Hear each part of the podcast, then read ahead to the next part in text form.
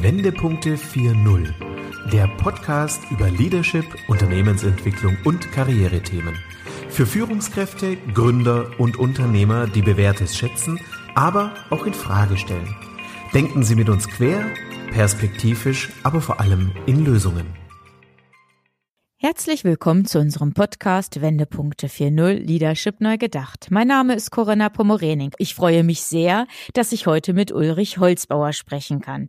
Ulrich Holzbauer ist Professor im Studiengang Wirtschaftsingenieurwesen an der Hochschule Aalen und lehrt dort nachhaltige Entwicklung, Projektmanagement und mathematische Modellbildung. Uli Holzbauer ist außerdem Nachhaltigkeitsbeauftragter der Hochschule, Sprecher des Agenda-Rats der lokalen Agenda 21 Aalen und Leiter des Steinballs Transferzentrums Angewandtes Management Aalen. Ulrich Holzbauer, herzlich willkommen. Schön, dass du da bist. Habe ich dich richtig vorgestellt. Ja, vielen Dank, Corinna. Sehr gut und kompakt. Ja, Uli, ganz herzlichen Dank, dass du dir die Zeit nimmst, dass wir hier in dem Podcast einfach mal über dieses ganz zentrale und so essentielle Thema der Nachhaltigkeit sprechen. Und ähm, ich glaube, du bist einfach der beste, der optimale Ansprechpartner für dieses Thema. Du lehrst dazu, also du hast einfach auch diesen wissenschaftlichen Fokus. Du bist Autor ja auch zahlreicher Publikationen und auch dein ganz aktuelles Buch aus diesem Jahr, Nachhaltige Entwicklung, der Weg in eine lebenswerte Zukunft, ist, glaube ich, für unsere Hörer auch mit Sicherheit sehr interessant und den werden wir dann auch später verlinken. Aber das erstmal so vorab zu dir. Ich freue mich sehr, dass du dir die Zeit nimmst. Ja, vielen Dank, Corinna.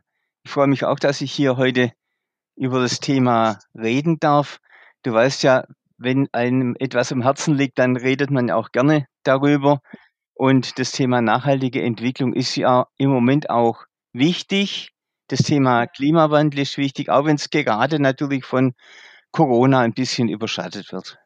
Ja, tatsächlich ist es so, man hört natürlich aufmerksam in den Medien zu, wenn man schon über die aktuellen ähm, ja, EU-Maßnahmen und auch die Entwicklung im Zusammenhang mit dem Klimazielplan spricht. Aber du hast vollkommen recht. Also durch die Corona-Pandemie haben, glaube ich, viele, so wie du es auch gerade formulierst, ähm, das Gefühl, das ist so ein bisschen in den Hintergrund gerutscht. Ähm, ist schade drum, weil das Thema natürlich wirklich elementar ist, auch für unsere Zukunft.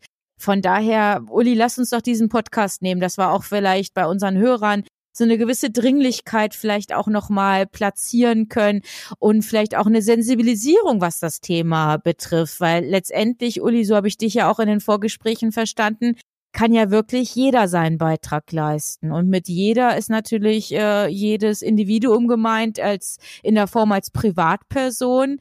Ähm, oder natürlich auch, wenn wir jetzt speziell an unsere Hörerinnen und Hörer denken, in der Verantwortung als Führungskraft und Manager, oder? Ja, also jeder im Unternehmen ist gefragt. Das heißt, man redet hier auch nicht nur über das Top-Management, sondern auf jeder Ebene. Auf jeder Management-Ebene können die entsprechenden Entscheidungen getroffen werden, um etwas Positives für die nachhaltige Entwicklung als Ganzes und eigentlich insbesondere auch für das dringende Thema Klimaschutz im Moment zu tun.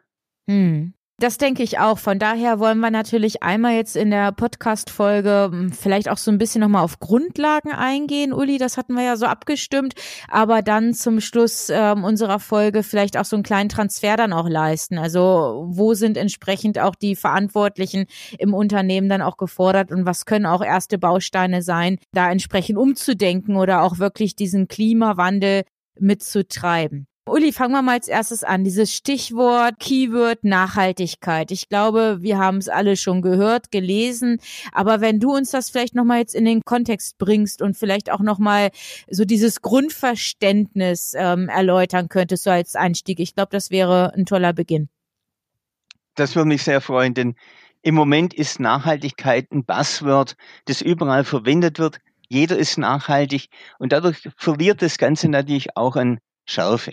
Wir haben gerade mhm. eine nachhaltige Digitalisierung, wir haben nachhaltige Investitionen, bei denen es nur darum geht, dass man möglichst lang Geld verdient. Nachhaltig in dem Sinne, wie wir es verstehen und wie ich es auch im Buch verwende, bedeutet nachhaltige Entwicklung, so wie es vor ja, 30 Jahren in der Brundtland-Definition festgelegt wurde. Eine Entwicklung, die es auch zukünftigen Generationen erlaubt, ihre Bedürfnisse zu befriedigen oder etwas flapsiger ausgedrückt, die es zukünftigen Generationen erlaubt, ein lebenswertes Leben zu führen. Hm. Wir wollen also nicht irgendwo jetzt, wie so manchmal gezeigt wird, das Überleben der Menschheit. Das Überleben der Menschheit bedeutet nicht die Menschheit als Genpool, sondern bedeutet, dass die Menschheit, die Menschlichkeit, das, was wir als Menschheit geschaffen haben, die menschliche Kultur, auch an zukünftige Generationen übergeben wird und dass die auch dann, jetzt sage ich es mal ein bisschen aus Sicht vom Eventmanager, Spaß am Leben haben werden. Hm. Und dass die jetzige Generation auch wirklich zuversichtlich, optimistisch in die Zukunft schauen kann. Wir haben gerade mit dem Thema Corona, mit dem Thema Klima viele Themen, die natürlich auch vielen Menschen Angst machen. Und für mich ist auch wichtig, dass man sagt, nachhaltige Entwicklung bedeutet auch, wir müssen diese Zukunft positiv gestalten. Mhm. Ja, genau. Ja, und dazu ist natürlich wichtig jetzt auch, wenn du für das Thema Entscheidung ansprichst, bei den Entscheidungen immer letztendlich zwei Aspekte zu betrachten. Zum einen zu sagen, was kann ich jetzt wirklich selber kurzfristig machen? Was kann ich selber an meinem Verantwortungsbereich heute, hier und heute äh, Positives bewirken? Wo kann ich vielleicht auch negative Entwicklungen abfedern? Und auf der anderen Seite, wie beeinflusse ich diese langfristigen, diese strategischen Entscheidungen und diese strategischen Prozesse? Ich habe das im Buch mal die Triple-Strategie genannt. Also ganz, ganz, ganz langfristig denken. Das ist ja das, was auch der Kern der Nachhaltigkeit ist. Global denken, lokal handeln oder langfristig denken, sofort handeln. Was muss ich machen, um hier und heute was bewirken zu können?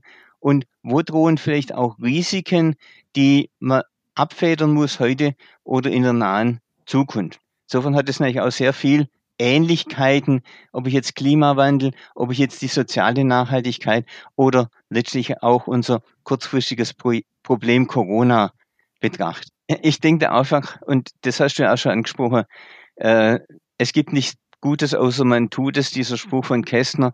Es geht nicht darum zu wissen, wie komplex ist die Welt oder wie schwierig ist es oder welche Probleme könnten auf uns zukommen, sondern es geht darum zu sagen, wo können wir hier und heute in unseren unterschiedlichen Rollen agieren. Als Manager, als Führungskraft, als Mitarbeiter im Unternehmen, als Investor natürlich auch, nachhaltige Geldanlage, als Familienvater oder auch in der Politik und wenn es nur die Lokalpolitik ist. Hm, ja, genau. Uli, es war ja vor wenigen Tagen in der Presse auch zu lesen, dass der Klimazielplan 2030 ähm, veröffentlicht wurde. Also das, was vorher politisches Ziel war mit den SDGs, die Sustainable Development Goals, ähm, für eine nachhaltige Entwicklung. Das sind ja 17 formulierten Ziele, die ja 2016 in Kraft getreten sind und ähm, erstmal eine Gültigkeit für 15 Jahre haben bis 2030. Die sollen ja jetzt von diesem, ähm, von dieser politischen Verpflichtung auch in eine rechtliche Verpflichtung überführt werden. Das war ja auch so der Antritt. Wie bewertest du denn als Experte auch diesen Klimazielplan, dass wir auch bis 2050 einen ähm, klimaneutralen Kontinent dann auch erreicht haben wollen? Also extrem skeptisch. Zum einen ist er nicht ambitioniert genug, um wirklich das Klima, jetzt sage ich mal in Anführungszeichen, zu retten, was immer wir darunter verstehen. Und zum Zweiten ist natürlich die Bindungskraft sehr gering. Also wir müssen alles tun, um diese Ziele zu erreichen, ganz klar. Aber wir werden uns darauf einstellen müssen, dass der Klimawandel mit seinen Folgen auch kommt. Das heißt, wir werden nicht 2050 hier auf einer Insel der Seligen leben, uns zurücklehnen können und sagen, hoppsa, wir haben ja diese Klimaziele alle erreicht, sondern wir werden 2015 sicher in der Situation sein, dass wir sagen, wir haben uns angestrengt hoffentlich, wir haben hoffentlich den Klimawandel abgeschwächt und jetzt müssen wir eben schauen, wie wir mit den Folgen, die bis dahin trotzdem noch kommen, fertig werden und wie wir dann den Rest wieder auf die Schiene kriegen.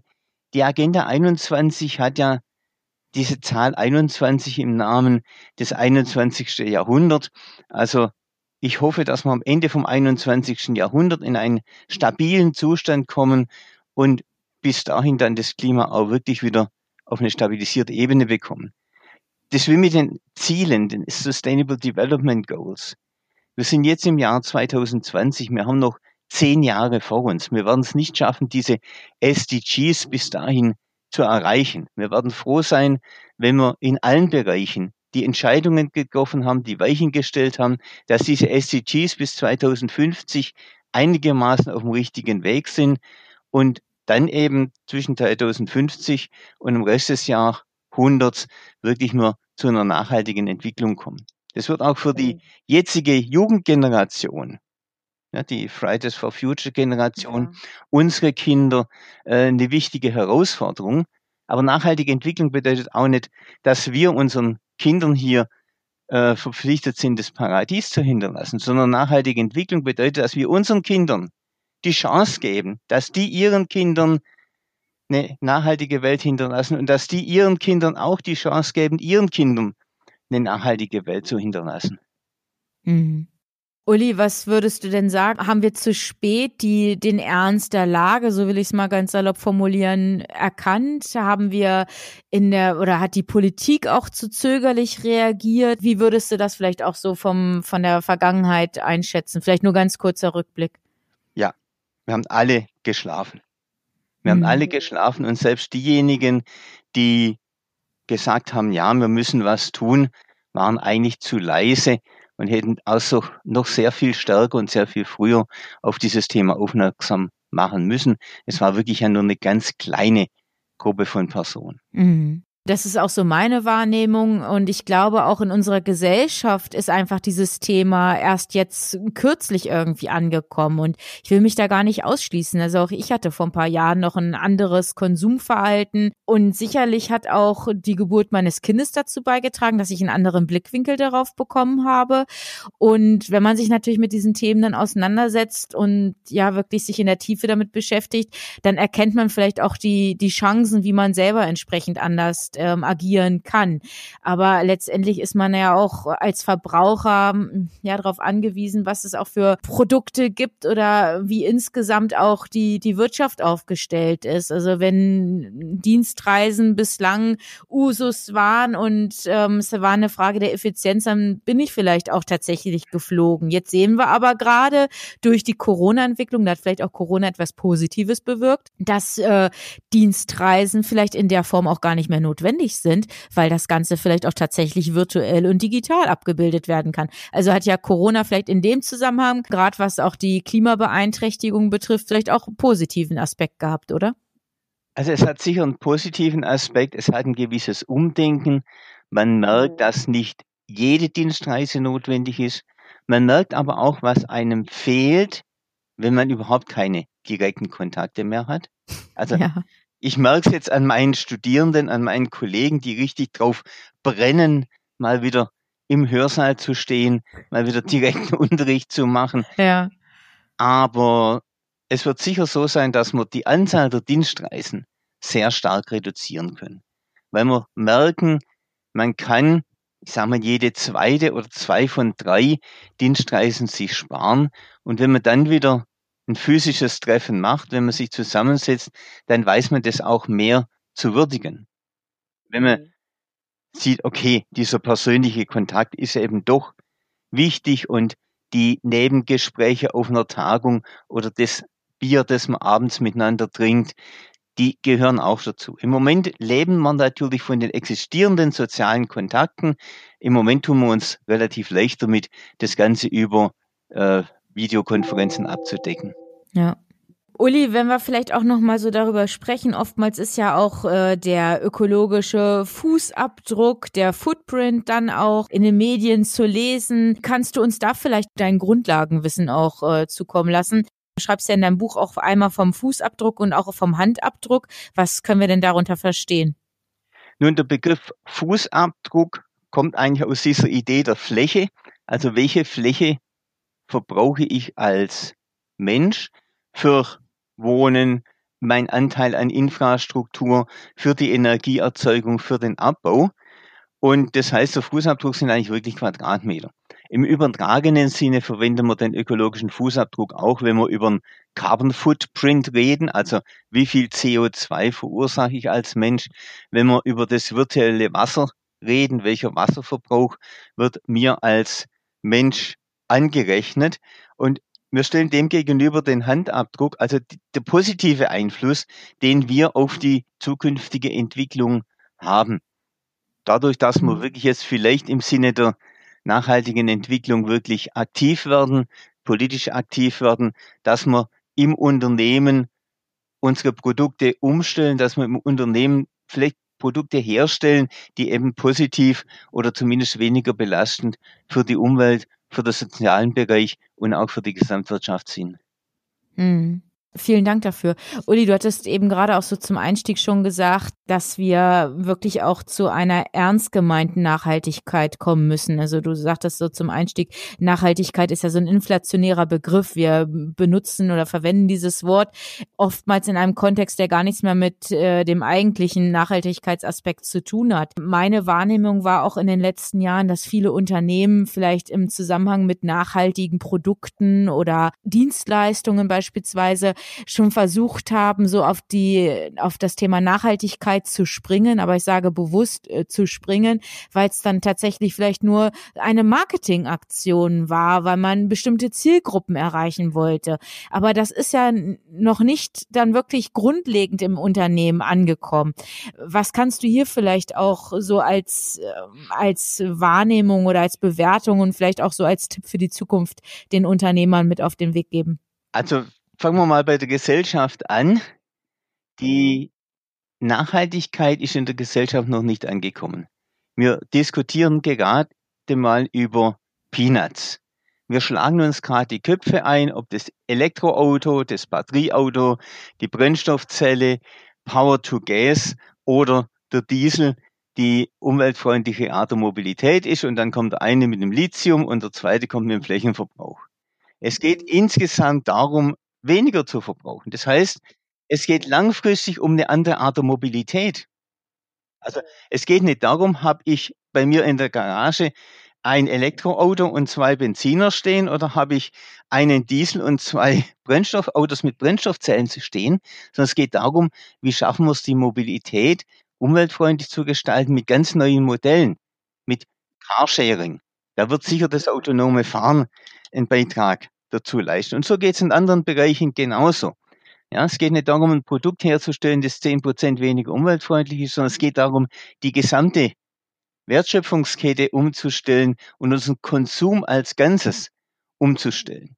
Und das ist natürlich für ein Unternehmen eine wahnsinnige Herausforderung. Mhm. Also beispielsweise heute gibt es die Automobilmarken, einen interessanten Vortrag gehört, der sagte, in 10 oder 20 Jahren, wie auch immer, da steigst du in ein Auto ein und es ist wichtig, dass du diese Dienstleistung Mobilität hast. Und wer der Hersteller von diesem Fahrzeug war, spielt keine Rolle. Das ist genauso wurscht, wie dir heute, wie es dir heute egal ist, äh, wenn du ins Taxi einsteigst. Ja, das jetzt ein Daimler oder ein Toyota oder ein BMW ist. Letztendlich, du willst von A nach B kommen. Mhm. Ja, und das ist eine ganz andere Haltung. Und dann natürlich auch noch die Suffizienz. Das erste ist, wäre ja das Thema, wir konzentrieren uns auf das Ergebnis, also auf die Mobilität und nicht auf das Auto. Und das zweite ist dann eben die Frage, die wir vorher auch schon hatten, natürlich auch mit Corona. Wie viel Mobilität brauchen wir wirklich? Wo können wir diese Ansprüche reduzieren? Wo können wir sie intelligenter ersetzen. Mhm. Und dann natürlich auch die Frage, wo können wir es umweltfreundlicher ersetzen? Ja. Oder produzieren wir mit unseren Server, mit unserem virtuellen Mobilitätsverhalten nachher vielleicht sogar eine ähnliche Menge an CO2 wie mit den Autos. Da sind wir noch weit weg, aber natürlich, man muss dann die übernächsten Schritte strategisch einfach auch schon mitplanen. Mhm.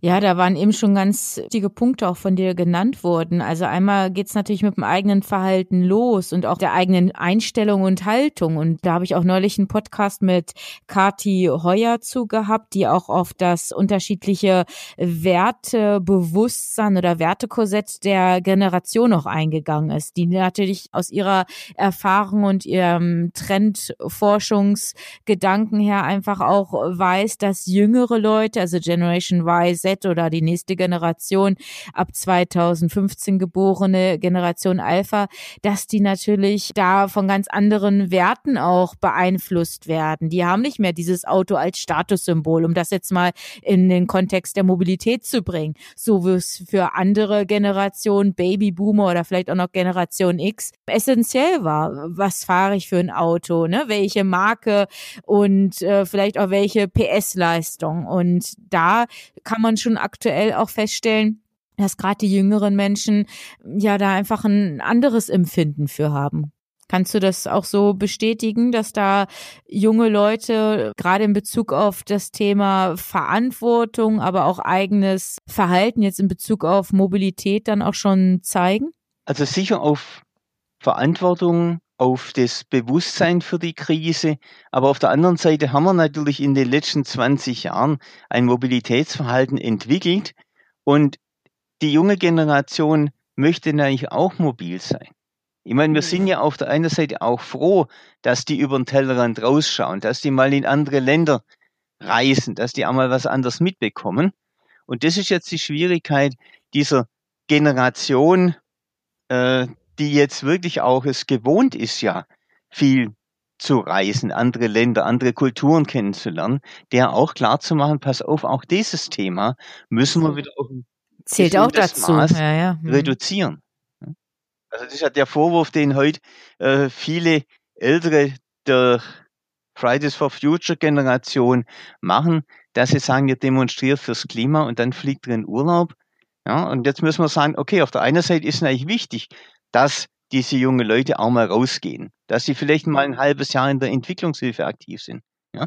Einmal nach Afrika oder nach Nepal fliegen und dort wirklich mal längerfristig aktiv sind. Also nicht diesen kurzfristigen äh, Konsum, sondern wenn ich fliege, und ich bin ja auch oft genug nach Afrika geflogen, auch dienstlich, weil wir dort eine gute Partnerschaft mit der Hochschule haben. Aber wenn ich fliege, dann verantwortlich, dann muss es sich auch lohnen. Dann gehe ich nicht wegen einer Woche oder drei Tage, sondern dann muss der Verhältnis zwischen, und jetzt sind wir wieder beim Fußabdruck, den ich verursache, und dem Handabdruck, wo ich wirklich dann vielleicht auch was Gutes tue dort in der, in der Region, der muss eben stimmen.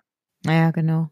Uli, wenn ich noch auf ein Thema zu sprechen komme, du schreibst ja in deinem Buch auch über bestimmte Lebensstile, ähm, hast da auch speziell die Lohas erwähnt, das ist ja die Zielgruppe Lifestyle of Health and Sustainability, die vielleicht auch mhm. einen anderen Anspruch an ihren, an ihr Konsumverhalten dann auch stellen oder an ihren Lebensstil. Und du gehst ja auch auf den Part Minimalismus auch ein dass ich entsprechend hier meinen Konsum wirklich entsprechend stark auch einschränke. Wie können wir das jetzt auch nochmal so für uns, unsere Hörer auch einordnen? Sind wir auch ein Stück weit gefordert, hier einfach noch radikaler zu sein als Verbraucher? Vielleicht kannst du das jetzt mit den Begriffen nochmal so ein bisschen in Verbindung bringen. Ja, wir sind auch gefordert, uns die einzelnen Bereiche zu überlegen. Ja? Also Lohas ist im Prinzip ja so wirklich so ein Konsumstil, der aber sich dann an Nachhaltigkeit orientiert. Und auf der mhm. anderen Seite Minimalismus kann ich auch nicht in alle Bereiche durchziehen. Also ich schaffe das auch nicht. Ich habe Bereiche, wo ich sage, da kann ich relativ gut verzichten und andere Bereiche, wo ich sage, das möchte ich mir jetzt doch mal was äh, Besonderes gönnen. Aber dann muss man das auch durchaus strategisch sehen können. Und ich denke, das ist auch ein Punkt, wo ich jetzt als Unternehmer dann wieder anknüpfen kann, zu sagen, was ist meiner Kunden, was ist meine Kunden, was ist den einzelnen Kundengenerationen, den einzelnen Lifestyle-Generationen wirklich wichtig? Wo sind die dann auch bereit, vielleicht mehr Geld in die Hand zu nehmen, um dort ein nachhaltiges Produkt zu bekommen? Oder wo sagen meine Kunden, nö, da verzichten wir lieber ganz darauf, wo spielt die Langlebigkeit vom Produkt eine wichtige Rolle? Also wo kann ich mir wirklich die Langlebigkeit vom Produkt auch bezahlen lassen? Ja, ich kann natürlich als Unternehmer mit einem langlebigen Produkt auf den Markt gehen. Das kostet mehr. Also ist die Frage, ist der Kunde bereit, es zu zahlen? Das hat natürlich einen kürzeren Lebenszyklus. Das heißt, die Frage, wo kommt mein Nachfolgegeschäft her? Aber wenn ich einen Kundekreis habe, der das wirklich bereit ist, es zu würdigen, dann funktioniert's. Mhm. Ja. Und sonst laufe ich natürlich in eine böse Falle, dass ich irgendwann meinen Markt sehr schnell gesättigt habe und das muss ich mir aber dann vorher überlegen. Mhm. Auch das ganze Thema Kreislaufwirtschaft wird neue Potenziale eröffnen. Ja. Und du hast vorher noch gefragt gehabt, was kann ich jetzt als Unternehmer, als Unternehmen machen? Ja, ich glaube, das Wichtige ist, dass es wirklich mal im Unternehmer anfängt. Mit kleinen Schritten. Und wenn wir in ein Unternehmen reingehen und die sagen, wir wollen jetzt Nachhaltigkeit machen, dann schauen wir wirklich erstmal, wo sind die low-hanging fruits? Wo sind Themen, wo eigentlich jeder schon seit zehn Jahren weiß, da müsste man was machen. Ja, man kann hier wirklich viel Energie einsparen, Wasser einsparen, äh, umweltfreundliche Mobilität gestalten, um den Leuten auch zu sehen, Thema Nachhaltigkeit bringt wirklich Vorteile und dann kann man sich langsam an die dicken Bretter, an die schweren Steine wagen. Also eine gute Strategie ist wichtig. Mhm. Was wären denn so dicke Bretter? Verstehst du darunter? Also dicke Bretter ist letztendlich das dickste Brett, ist eigentlich die Umstellung des gesamten Unternehmensverhaltens, des, des gesamten Werte, also das, was zugrunde liegt, wenn wir so dieses Kulturmodell uns anschauen, auf eine, eine Nachhaltigkeit. Dass das im Unternehmen wirklich gelebt wird und dann kommt es automatisch in die Produkte. Dann wird sich keiner mehr überlegen, wie mache ich jetzt ein Produkt, das möglichst schnell und billig auf den Markt kommt, sondern es ist in den Entwicklungsentscheidungen schon drin, dass ich sage, ich will hier die Nachhaltigkeit berücksichtigen. Über die gesamte Lieferkette, also die gesamte Vorkette, bis es zu mir kommt, was passiert da und dann aber auch über den gesamten Lebenszyklus bis zum Recycling. Und das muss in alle Unternehmensbereiche reinsickern. Also Nachhaltigkeit im Unternehmen muss sich ja auf die Produkte und auf die Produktion aus, auswirken. Das heißt, je nachdem, was ich für ein Unternehmer habe, wir hatten eigentlich die Diskussion ja äh, mit der Bank. Ja, es ist bei der Bank nicht die Frage, äh, ob ich jetzt weniger Büroklammern verbrauche, äh, sondern es ist die Frage, wie schaffe ich es, dass ich mit meinen Investitionen, also dort, wo ich als Unternehmer, als Unternehmen die Hebel habe, dass ich dort im Sinne einer Nachhaltigkeit wirke. Ja, genau. Also das heißt, das Thema Nachhaltigkeit gehört auf jede Strategieagenda eines jeden Unternehmens. Das wäre, glaube ich, eine zentrale Botschaft. Ja. Und dann sind natürlich auch die Unternehmenslenker, Entscheider, Manager gefordert, vielleicht auch das Ganze über Ziel- und Steuerungsgrößen dann auch operativ umzusetzen. Also, dass man nicht nur so ein Versprechen herausgibt, wir wollen nachhaltiger agieren, sondern dass man sich auch wirklich regelmäßig auch bewertet. Wie weit haben wir die Ziele erreicht oder inwiefern wird auch jedes einzelne Team oder jeder Mitarbeiter auch seinen Beitrag leisten. Hältst du das auch für wichtig? Also wichtig ist jetzt nicht unbedingt einen vordergründigen Key Performance Indicator sich rauszusuchen und zu sagen, jetzt äh, CO2-Produktion äh, und das äh, ist jetzt unser Key, sondern wichtig ist wirklich, sich vorzunehmen, das Thema Nachhaltigkeit kommt in alle Bereiche und in alle unternehmerischen Entscheidungen. Von der Top-Level bis zu dem, dass jeder einzelne Mitarbeiter weiß, dass er für die Nachhaltigkeit genauso zuständig ist. Und der Mitarbeiter, der eben, ja, was weiß ich, äh, sehen wir morgens dann die Leute mit den Laubbläser durch die Landschaft laufen, weil sie zu faul sind, Besen zu nehmen. Äh, das ist nicht die große Menge an CO2, die hier produziert wird. Aber es ist immer auch die Vorbildfunktion. Und diese Vorbildfunktion, sowohl von Top-Management als auch von jedem einzelnen Mitarbeiter, führt natürlich wieder zu dieser Geisteshaltung. Und diese Werte, die müssen wir letztendlich verändern.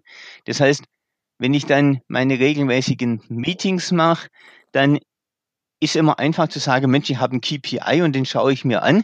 Aber es geht auch darum, haben wir es geschafft, diese geistige Grundhaltung, diese Verantwortung für die Zukunft mhm. im Unternehmen zu verankern. Und das ist natürlich sehr viel schwerer zu messen als irgendwelche monetäre Indikatoren oder irgendwelche Energieverbräuche. Aber Herausforderung fürs Management. Ja, sind wir wieder bei dem Thema Leadership. Ja. Vorbild sein und die Wertehaltung im Unternehmen auch zu beeinflussen. Mhm. Siehst du denn die Herausforderung oder auch die Anforderungen an Unternehmen jetzt vielleicht auch einen, ich sag mal, Nachhaltigkeitsbeauftragten, der wirklich den Hut für dieses Thema aufhat, den zu installieren? Was ist auch da deine Empfehlung aus deiner Expertise heraus? Den, den braucht man. Ja? Also nicht nur deshalb, weil ich bei mir an der Hochschule nämlich auch lange mich dafür eingesetzt haben, dass man diese Funktion hat, beziehungsweise wir haben diese Funktion an allen Hochschulen in Baden-Württemberg, äh, an allen Fachhochschulen in Baden-Württemberg eingesetzt. Die Unis haben ähnliche Konzepte, andere Bundesländer haben auch ähnliche Konzepte. Es braucht genauso wie einen Qualitätsbeauftragten im Unternehmen, braucht man jemand, der hier als Nachhaltigkeitsbeauftragter danach schaut, der die manchmal auch die Finger in die Wunden legt. Mhm. Aber auf der anderen Seite muss klar sein, wie beim Qualitätsmanagement, äh, wie bei anderen Themen auch, es ist die Verantwortung der obersten Leitung. Also man kann jetzt sagen, wir schweben hier in der obersten Leitung und da unten gibt es jemand, das ist der Kümmerer für die Nachhaltigkeit. Das funktioniert genauso wenig im Bereich Qualität, das funktioniert bei Risiko und so, sowas auch nicht, aber es muss ein sein, der hier die Fahne hochhält. Mhm. Wenn es im, in der Unternehmensführung jemand ist, der als CEO sagt, äh, ich halte die Fahne der Nachhaltigkeit hoch, ist es natürlich noch besser, aber das muss sich an einer Person auch kristallisieren.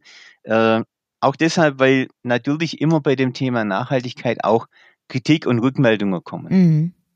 Und da brauchen die Mitarbeiter auch jemand, an den sie sich da wenden können und der ihnen dann sachkundig Auskunft gibt oder andererseits auch dann Beschwerden aufnimmt und vielleicht auch mal nach, nach oben leitet. Mhm.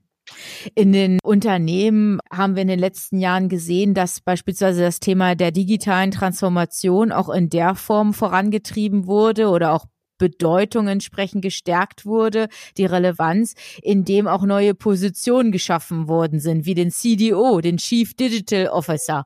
Sowas könnte es ja auch tatsächlich für Nachhaltigkeit geben dass wirklich das Thema nach außen auch einfach Gewichtung, ähm, Relevanz erhält.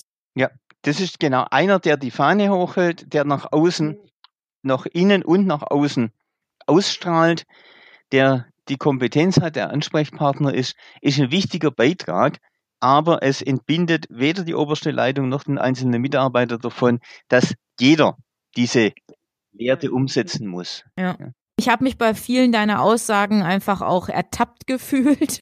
Also ich war vor anderthalb Jahren dann so weit, dass Elektro- und Hybridautos ähm, gefördert werden. Da habe ich natürlich auch entsprechend überlegt, kann ich hier meinen Beitrag leisten? Wollte natürlich parallel auch etwas für die Umwelt ähm, tun. Aber wenn wir jetzt mal ins Detail schauen, ist das ein Hybridwagen Neben dem Akku hat er natürlich einen Benzinmotor. Die Reichweite, die ist auch noch nicht so optimal, was jetzt die Akkuleistung betrifft. Also von daher fand ich dann deine Aussage auch nochmal ganz essentiell, als du gesagt die beste Einsparung kann man an der Stelle vornehmen, indem man versucht, so wenig wie möglich zu fahren oder das auch entsprechend ein Stück weit mit vorzuleben. Also wir versuchen wirklich, das auf ein Minimum zu reduzieren, was mit dem Auto gefahren werden muss. Wir haben Fahrräder, wir haben E-Bikes und auch unser Sohn wird morgens nicht mit dem Auto zum Kindergarten chauffiert, sondern wir fahren Fahrrad. Also das sind dann so die Dinge, wo man einfach auf der einen Seite ein schlechtes Gewissen hat, weil das ist natürlich mit dem Hybrid noch nicht optimal,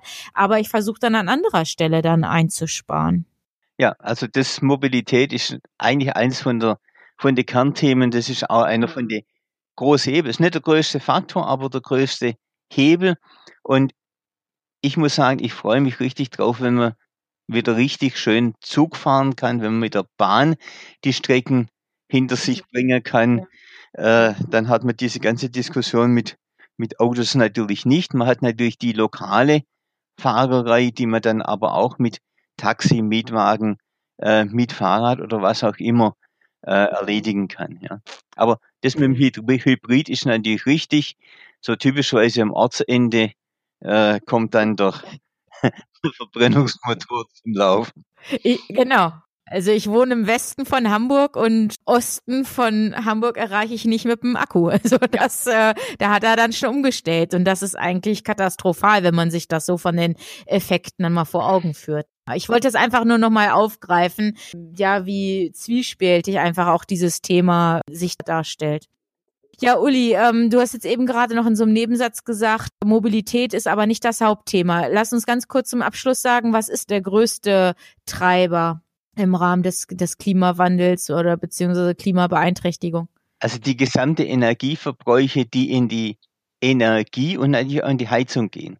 Und das ist, glaube Wärmeerzeugung ist ein Punkt, wo man auch als Unternehmer sehr gut und sehr verantwortlich noch sehr viel bewegen kann. Ja, Wenn es darum geht, wann verbrauche ich wie viele Energie, wo muss ich Primärenergie einsetzen. Und da sind wir aber immer Umbruch. Also ich denke, vor mhm. 10, 15 Jahren war es okay, wenn man gesagt hat, ich hatte jetzt hier eine Elektroheizung, äh, die auf 1 Kilowattstunde 2,5 Kilowattstunde Primärenergie verbraucht. Ich setze jetzt Gas ein und verbrauche dann weniger Primärenergie. Irgendwann sind wir so weit, dass wir sagen, okay, wir haben den Tag über so viel elektrische Energie, dass es wieder andersrum geht, dass wir sagen, nein, jetzt heizen wir nicht mit Gas, jetzt wird dann wirklich mal wieder auf Elektro umgestellt. Das heißt, wir sind in einer Umbruchssituation und vieles von dem, was vor fünf Jahren noch als umweltfreundlich galt. Denken wir an das ganze Thema Recycling, denken wir an das Thema äh, Hybrid. Äh, Motor wird in fünf Jahren schon vielleicht veraltet sein und wir haben neue Technologien. Also es wird nichts geben und ich bin mir sicher, ich habe in meinem Buch auch einige Empfehlungen, einige Beispiele. Ja, in zehn Jahren wird jemand sagen, gut, das war ja damals ganz nett, aber heute ist es eben Stand von vor zehn Jahren. Wir leben in einem wahnsinnigen Umbruch hm. im Moment. Das ist, glaube ich, das Wichtige. Und das ist auch was, wo sich dann auch die Unternehmen darauf einstellen müssen. Dass Entscheidungen, die man heute getroffen hat, vielleicht ja über nächstes Jahr oder, oder in fünf Jahren spätestens nochmal zu überdenken sind oder man geht wieder einen Schritt in eine andere Richtung. Also da entsprechend flexibel zu sein und die Dinge nicht in Stein zu meißeln, wenn ich dich jetzt so richtig verstanden habe.